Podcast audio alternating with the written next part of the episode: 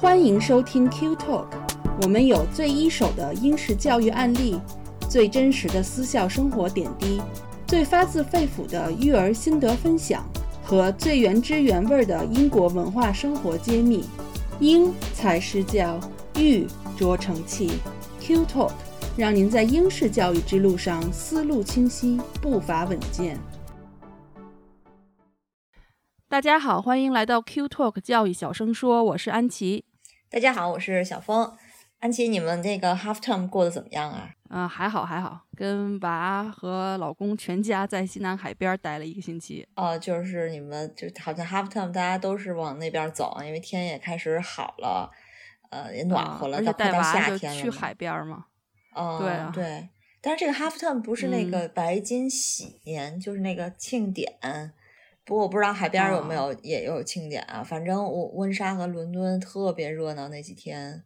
我也看新闻了。是我们就是为为了躲出去。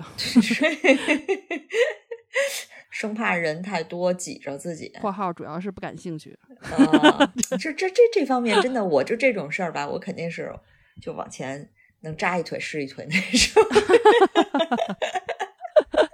就你是往前，我是往后。对 我，你说我们隔这么老远，我们还看新闻呢，就就想感同嗯身受一下。然后前两天我朋友还给我带了那个饼干，就是那个 Mark Spencer 的嗯那个纪念、纪念饼干，然后 哦还、还感受了一下。反正那个 half Turn，我们当时在 cottage，然后订就是 waitress 的 shopping 嘛，就是买那些嗯吃的什么的，放冰箱里做饭什么的。然后 Waitrose 嗯还就是直接送杂志，都送的是女王的 相关的小杂对志。嗯，对，而且我们我们这边儿，因为它是英联邦，我觉得可能是英制学校都会有这传统，就不管是全世界各地的英国学校，都做都做这个庆祝活动。像西语学校，他们也做庆做庆祝活动，还专门辟出来一天做 party，然后要穿那个蓝色或者红色，就是英国有国旗的那种颜色。我们也是，然后还让他们画那个画儿什么的。我们是做那个 bunting，就是那个小旗儿连着的小旗儿，每个人画一个，啊然后把它们连起来，嗯挺逗的。然后那嗯天我估计大部分孩子也不知道是怎么回事儿。我们在村儿里嘛，在海边儿，嗯反正就看很多人的家门口就会也会拉这种英国国旗的小旗子啊。然后嗯 Lime Regis 那个城市的话，他他们当时有一些什么爵士啊、爵士乐演出啊什么的，就有一些活动吧。但是就是哦我们都没参与啊。哦，话说回来，我们说到刚才说到这个 half term，我想可能很多朋友还比较陌生，就什么叫 half term？就我们简单称之为这个半学期假，就是我们以前说过，英国嗯学制是三半年，期假，对，每年三个嗯学期，呃，秋季学期、春季学期和夏季学期，然后圣诞节、复活节和这个暑就是夏天是他们的三个就是隔断，然后每个学期大概嗯是十四到十八，可能二十周左右。那中间的时候就嗯会放一到两周的这个假，那这个假我们就称为嗯半学期假。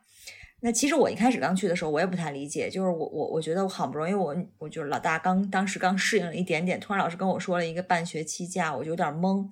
后来我想想为什么要有这个半学期假，我就仔细想了想，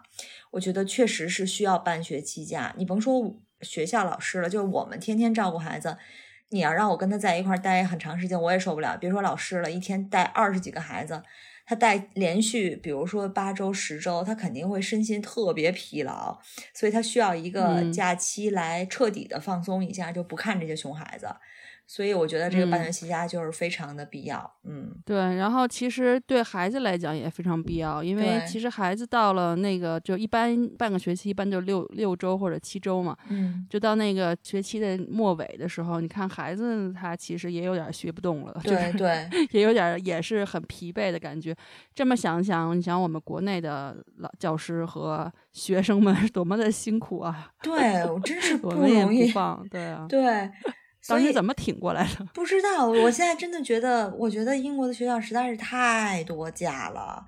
就是就感觉不是在放假，就是在放假的路上。就是你感觉一开学第一天，其实你就是在倒数计时放假，就没有几周可能就要放个假，没有几周就要放个假，就莫名其妙的假。对，其实嗯一开始我刚有娃第一上也是一开始不适应，后来其实就适应了。但就是其实公立学校就是和私立学校应该有不一，还是不一样的。就是嗯像公立学校吧，就一般半期假一般就一周左右，然嗯。后偶尔有的时候就是，呃，有一些个别的学校，它会有，比如说是十月份的那个 half term，它会就多出来一个一周，嗯，但是一般私立学校可能就是时间可能会长，而且它会跟公立学校的放假期间会稍微错开一点儿。对这个我当时听说是方便这个私校的家长带娃出去度假，对这样的话，你不在这个大部分人的这个度假期间的话，你所有东西都会便宜很多嘛。对，但也不一定。这嗯呃，基本上我觉得我们那边的公校和私校，它的放假都会有至少一周是重叠的，然后私校通常就会多出来一周。但是有的时候家长嗯就比较难分配，尤其是比如说你俩孩子，一个男校一个女校，然后他们的半学期假又不能完全，有的有的家长真的是一个月都在看孩子，这个放完了那个放。那个回去了，这个又、嗯又回家了，就是也挺不容易的。而且半期假有的时候他也不是说影响家长的这个度假安排，他们就可能提前就走了。如果你真想去度假的话，像我们现在学期还有三周、四周才结束。我我今天听我们女儿说，嗯已经有很几好几个孩子已经度假去了，他们都不学习吗？那你这样提前走，学校不罚款吗？不罚款啊？那英国不是这样，就是哦如果你、呃 reception year 稍微松稍微轻松一些，嗯，但如果你要是从 year one 开始，如果你没有，就是如果你超过两天的没有医生假条了这种，就法律上是要罚款的。哦，就之前有一个很著名的新闻，就是有一个爸爸，然后为了带孩子出去玩儿，然后就提前好长时间走了，然后就学校就后来他们就闹上法庭了，后来。嗯，就嗯那个爸爸就说我不我就不付这个罚款，他说凭什么呀？我们带了，嗯因为有了孩子，然后所有的东西都这么贵，然后呃度假也就是全家都贵很多，然后又买不到票什么的，然后反正就打就打官司嘛，就就后来反正第一审没上没没赢，反正。但是你要是提前走那么一两天，其实没事儿，就你就说放你就说生病了啊或者什么的，嗯。就就还好，嗯。对，这个我能理解，因为毕竟就是私校交学费，他自己掏了钱，那那我已我已经掏了钱了，反正我已经付了学费了，那其实上不上是我的自由。那很极端的情况，我你我放我占了一个名额，但是我不来，其实学校也没有什么办法。但是公校毕竟是政府拨钱，对不对？就相当于就大家已经就是享受了福利了，那你就不能白白享受这个福利，你就要尽一点你的义务或者是责任，就是你的一个。这是这就是你的一个一个责任吧，就是按时上学 这个这个事儿。嗯反正这个政府它是以这个，因为他们属于这种按照也算是不算我们是九，差不多也是这种多少年这种义务教育嘛，嗯他们也是要本着就是学学生应该得到他们应该得到的那个一定量的教育。学到的东西。对，嗯、但是你说嗯假期，其实最后那两天真的学校里也不再上什么课了，都是在各种糊弄、各种玩儿，对做活动。对，我们现在基嗯本也不怎么上，这还有三周呢，我就觉得天天都不在上课，也不知道在干嘛。其实本地的孩子还好，就是嗯你放假只是愁家长嘛。但是对嗯于寄宿学校的海外的孩子，我们嗯就以这个中国孩子为例，放假就很麻烦，嗯因为很多孩子来英国留学，他是没有家长陪伴的。嗯尤其是过了十二岁以后，因为英国政府是不给家长提供陪读签证的，嗯所以除非家长自己解决这个签证问题，那否则就得给孩子找一个靠谱的监护人。所以呢，我们今天就聊一聊这个英国的这个监护问题。嗯，说到监护，其实不光是英国，每个国家都有这个低龄留学的监护问题。因为毕竟未成年嗯人的安全，不管在哪个国家都是一个大问题。那么从英国来讲呢，英国已经是不管是从法律层面，还是签证中心的这个层面，还是学校的层面呢，都对监护有很严格的一个要求。那法律层面上嗯来讲，英国对于监护是立了法的。英国现在有几条法律，一个嗯是、呃二零一六年一个特别监护的有关规定，是一个修正版，是对之前的一个法规的一个修正。还有就是一九八九年的儿童保护法和两千零二年赡养及儿童保护法等等这几条法律都明确规定，要求未满十八周岁的全日制留学生必须配合法的监护人。那这是法律层嗯面，其次就是签证中心这块儿，就是英国签证中心嗯也根据这个法律对签监护进行了规定，它规定是未成年留学生在申请学生签证的时候，必须出具留学监护人的信息，否则可能会被拒签。虽然说是可能，但是大概率会被拒签。因为现在英国 T4 的学生签证它是有一个计分系统，它这个系统里头有一个指南，指南里头就有一个监护协议。这监护协议里头就明确的指出说，学生需要在英国境内有合适的专人。负责安排接待、住宿和你的生活，也就是说，嗯，在签证中心核实要不要给这个学生发放签证的一个前提就是你要有监护人。嗯，那另外呢，我们刚才说到寄宿学校自己的要求，那不管什么寄宿学校，它都有要求，说开学前学校会要求家长提供监护人的信息，而且绝大多数的英国学校都规定海外留学生要有监护人。以便他们在读书啊、假期啊、出行啊，还有遇到紧急事件的时候，能有代理父母照顾。因为大家都理解，不可能就是不是百分之百你的父母能够在这儿陪着你的。所以有的学校甚至规定说，即使你学生年满十八岁，可能你还有半年的时间在中学。那这些中学也要求你配有监护人，直到进入大学为止。对对对，其实这个也确实是为了孩子的一些安全啊，各种方面的考虑。就是我我估计说到这儿，可能就会有朋友问，就是不都是已经送到寄宿学校了吗？嗯，觉得学学期里头你待在这个寄宿学校。放假你回家不就行了吗？嗯，那其实刚才我们也说了，因为英国有很多假期。对。那我觉得这个英国教育的两大特点，一是没课本，二是假期多。呃，我我算过一一年的这个假期，大概能占到全年的三分之一吧。哦。然后这里头包括我们说的期中假，嗯，就是刚才说的这个半半期假，还有呢。就是复活节、圣诞节和暑假。嗯，春节一般都是半期假 cover 掉了吧？就是每年那个时间差不多就是半期假。对，那复活节一般呢就是两周左右，然后圣诞节呢相当于我们的寒假，嗯，大概也是两周差不多。然后就是新年以后才开学。那暑假呢就是一个半月，非常长。那这是三个大假，把三个学期分开。那刚才我们还说了，每个学期还有它的这个期中假。每个每一个期中假一个星一个星期，嗯，大家可以算一下。那这个学期中的时候呢，私校还会动不动放个周末长假，这个时候呢，孩子就必须离开学校。那你这么多的假，你总不能每次放假都回国吧？你不能就是大假也回，小假也回。嗯，尤其是现在疫情，你这个情况嘛，你回去可能就回不来了嘛。所以，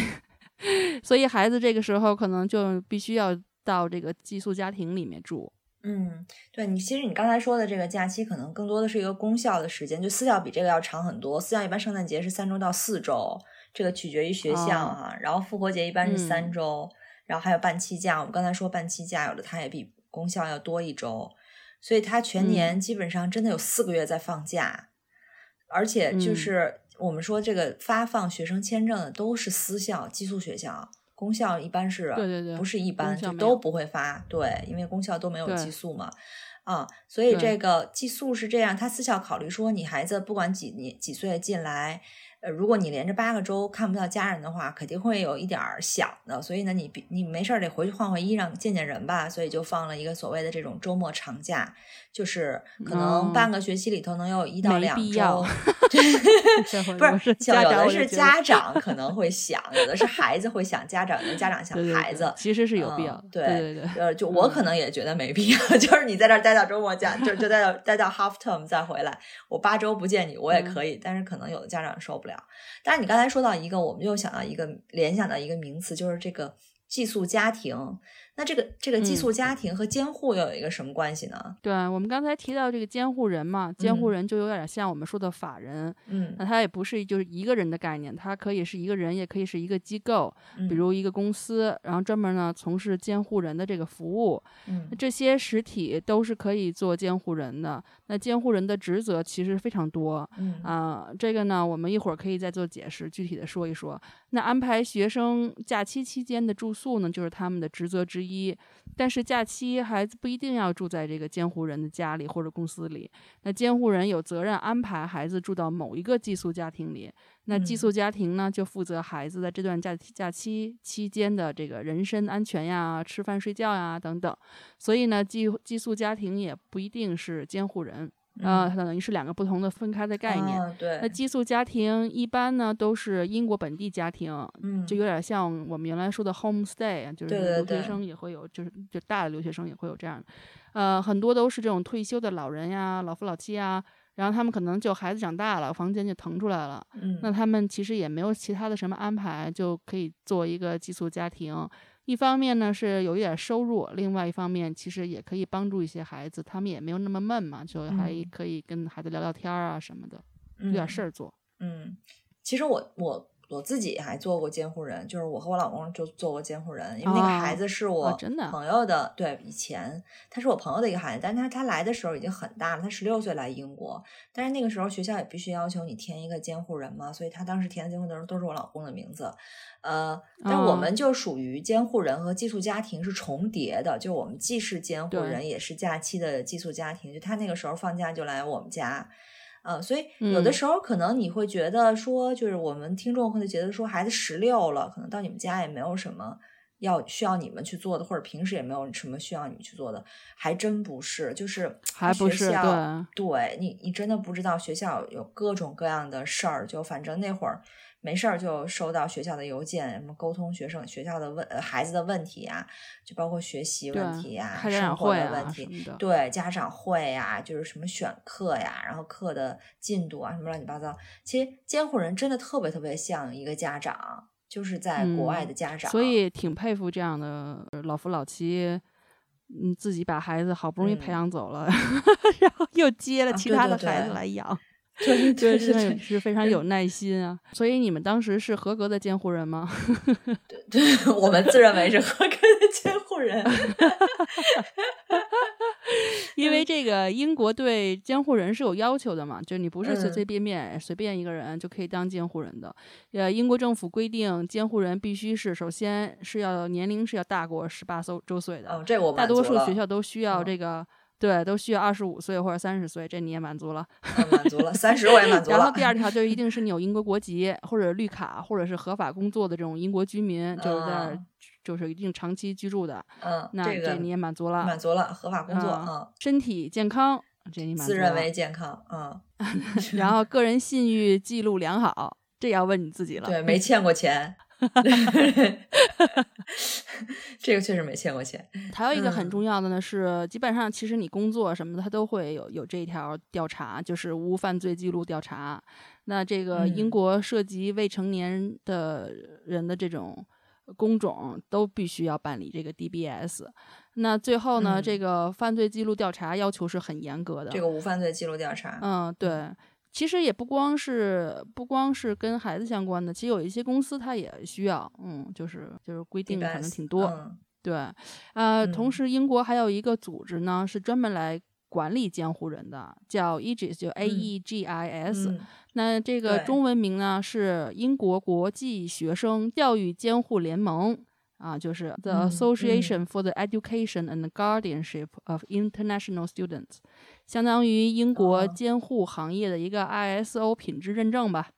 然后呢，他们这个认证呢是非常苛刻的，只有经过英国私立学校评估督查机构 ISI，就不是 ISO 了，是 ISI 和这个英国国际教育标准办公室的 Ofsted 严格的这个审查。才能够通过这个认证。那这个 Ofsted 其实那个上公立学校的人也知道，因为所有的学校都会有一个 Ofsted 的一个评级。对对对对对。那因此呢，虽然英国有上有这个成千上百的这个监护公司，呃，获得这个 Aegis 认证的公司只有数十间，还不是那么多的，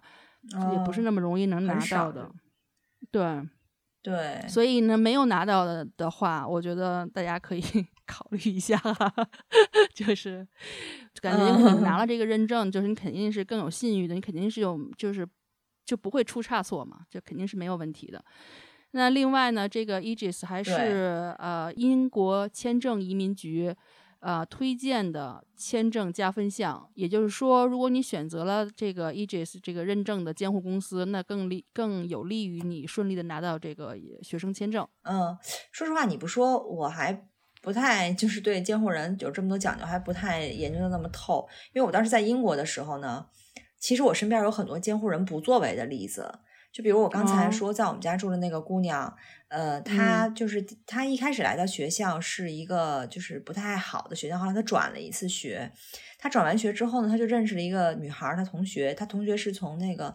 就 Brighton 那边儿的一个学校过来的。然后他们哦俩当时认识的时候，可能已经十六，就是也是差不多十六七岁嘛，十六岁。其实那个女孩儿已经在英国待了三四年了。后来我嗯听说，她从来英国之后，她基本上就没在所谓的那个监护人给他安排的寄宿家庭正儿八经待过，就一到、啊一到那个放假什么，他就自己找地儿住了。啊，对，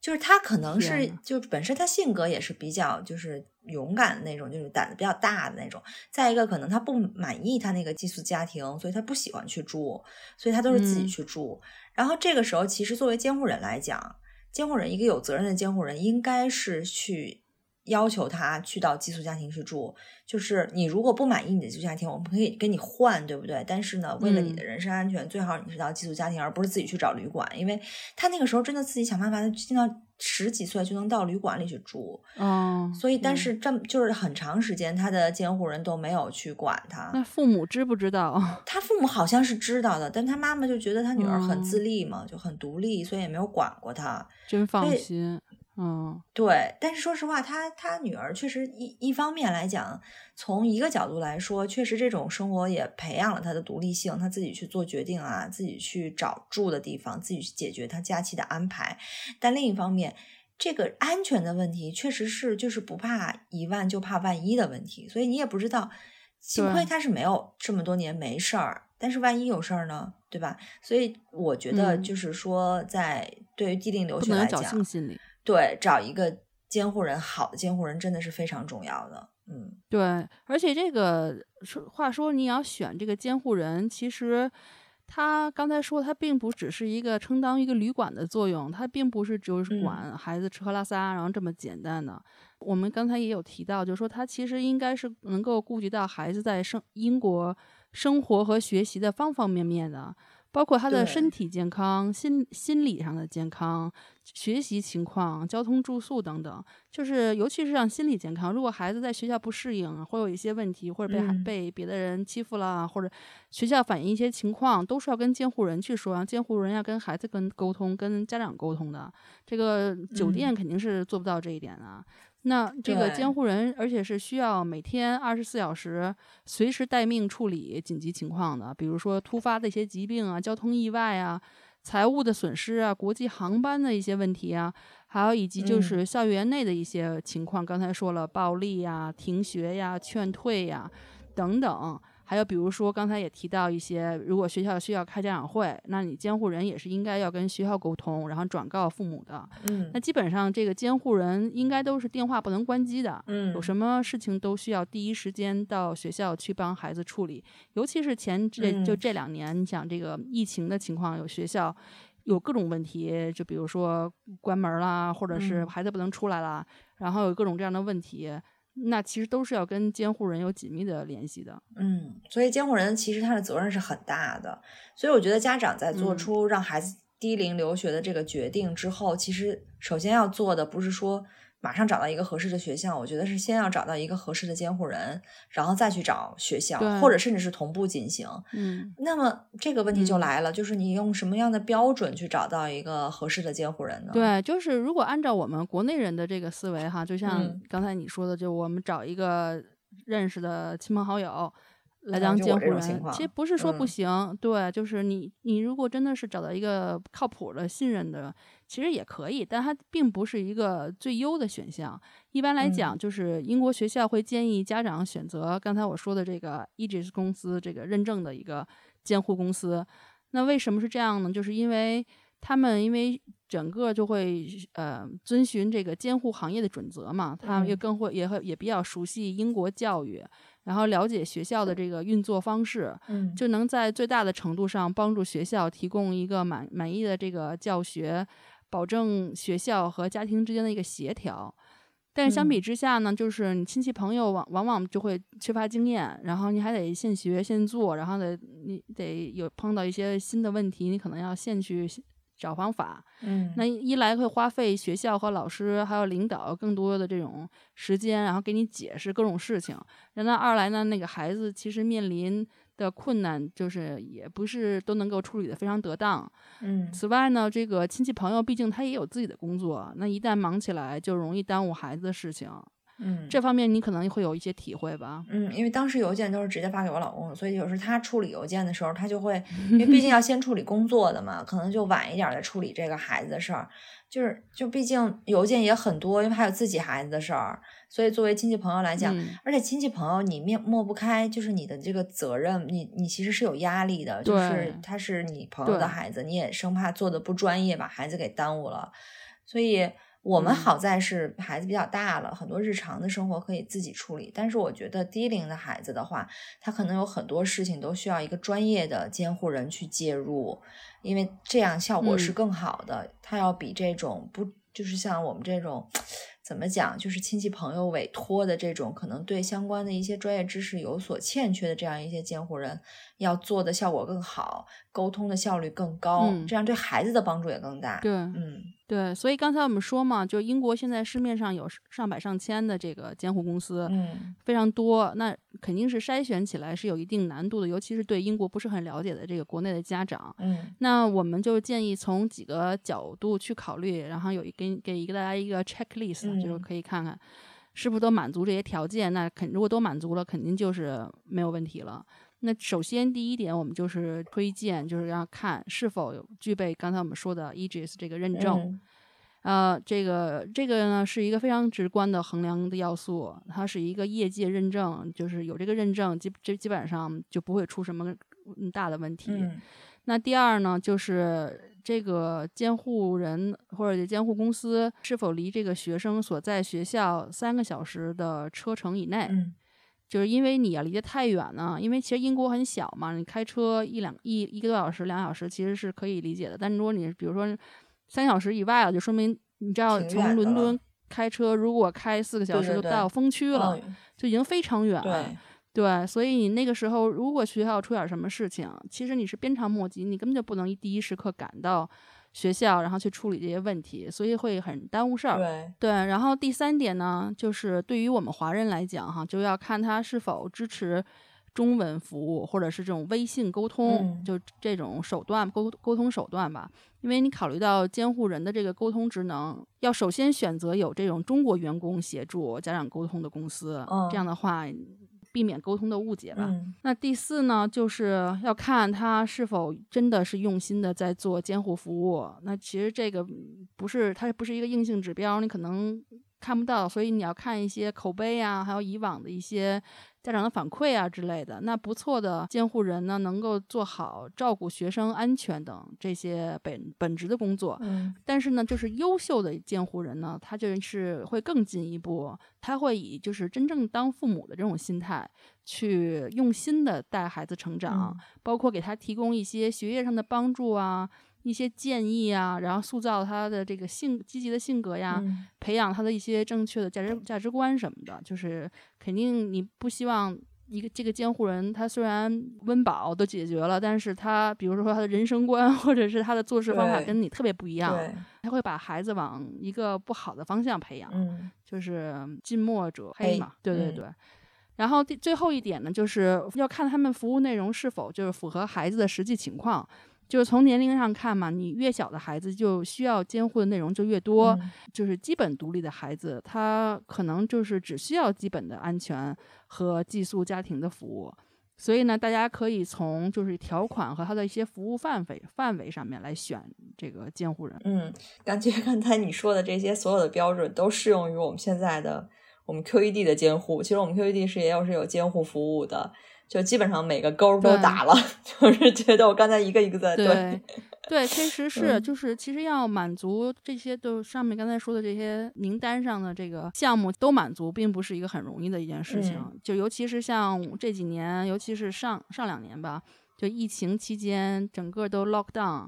然后整个都整个城市都关闭了的是那种情况下。那就是作为我们当时对学生做这个监护，其实要履行这个职责是很不容易的。因为你想，孩子他又回不了家，然后他可能在学校又担心会中病毒，对，或者是说，如果在大家都回家了的话，那如果是在家里上网课，那学习会不会落下？那就是他可可能有一些不定的因素会使这个监护服务，嗯。更有难度吧，所以说就是经过这个 lockdown 洗礼的这个监护人，才能是 真正的好监护人。对，我觉得我们很荣幸的能能够拍着胸脯说我们做到。对我们 lockdown 的时候，确实有很多孩子，就是当时我们的监护孩子也都是没有回去的，就是直接到了当时我们的监护老师的家里。就我们我们不是全部找寄宿家庭，有一些寄宿家庭就是我们自己监护老师的家里。然后有一个女孩就一直跟我们的监护老师大概同吃同住了几个月，就是一直在他们家上网课。这段时间其实对双方的心理承受都是一个很大的挑战，因为大家都没经过 lockdown，尤其是孩子，包包括寄宿家庭，他也需要一个自己的寄宿，就是这个寄宿家庭的这个。这个家长也好，或者是提供这个寄宿家庭的人也好，他也需要一个心理的调整过程。但是这几个月同吃同住，这个孩子的感受非常的好，因为我们的那个寄宿就是这个监护老师呢，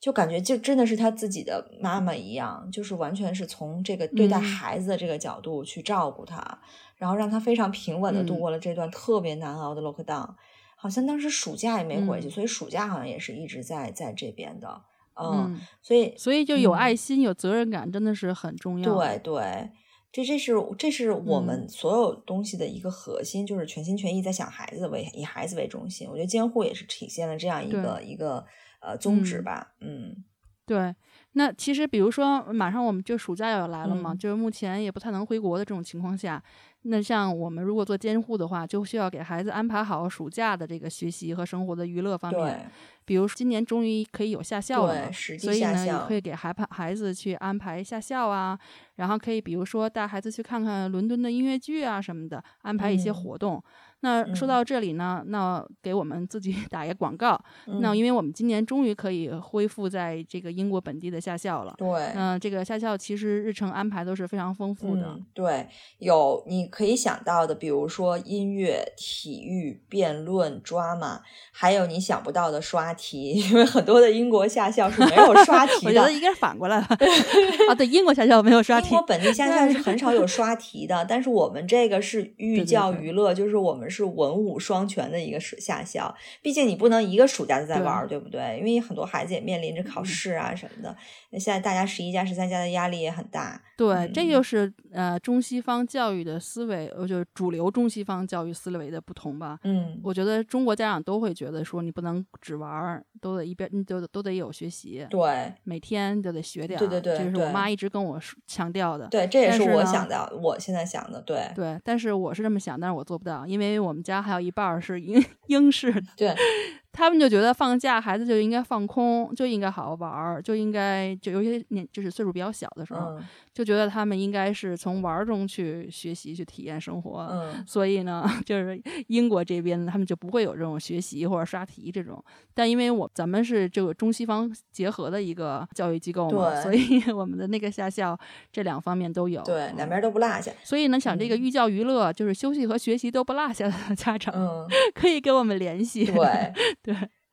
呃，那另外就说回到监护，我们其实也有相应的这个文章具体说明，大家可以关注我们的公众号，就可以看到这个信息和联系的方式了。对我们公众号是 QED 教育，大家一搜，那么我们最新的一篇文章就是关于这个监护信息的。然后刚才说到监护，其实安琪说了很多监护的这个人的。工作啊，比如说你安排暑假的一些生活娱乐，还包括很重要的一点就是安排他的补课。就一般的做监护的孩子都比较大了嘛，他就不可能说整个一个暑假都在玩了，他可能有 GCSE 啊，有高高这个 A level 阶段的这个学业压力了，所以安排补课也是我们的监护人的一个工作。然后呢，所以就是说，其实把孩子交给我们监护人，家长。可以完全放心，因为学习生活我们全都抓了，所以对对，嗯，毕竟是属于懂教育的这个监护人，并不是那种对，就只是那种退休大爷大妈对随便坐一下的那种。对对对嗯，就刚才我们也提到说会给孩子安排去伦敦参加一些活动，然后呢，就是刚才你提到这个音乐剧，那我们也预告一下，下一周呢，我们就聊一聊这个适合孩子们看的音乐剧好，啊。如果大家感兴趣的话，就请锁定我们。嗯，那我们这次节目就到这里了，感谢大家收听，我们下次再见，好，我们下次再见，拜拜，拜拜。Q Talk 是由英国 QED 教育集团主办的，讨论英国教育与文化生活的一档播客节目。希望我们的节目对你会有一些些帮助。更多英式教育访谈、讲座、干货，请在微信公众号平台、微信视频号、小红书、哔哩哔哩和 YouTube 上搜索 QED 教育。麻烦您点击订阅、分享我们的频道或者给我们留言。您的举手之劳就是对我们的最大鼓励。祝愿每个学子都可以在国际舞台上发挥出自己的最大潜能。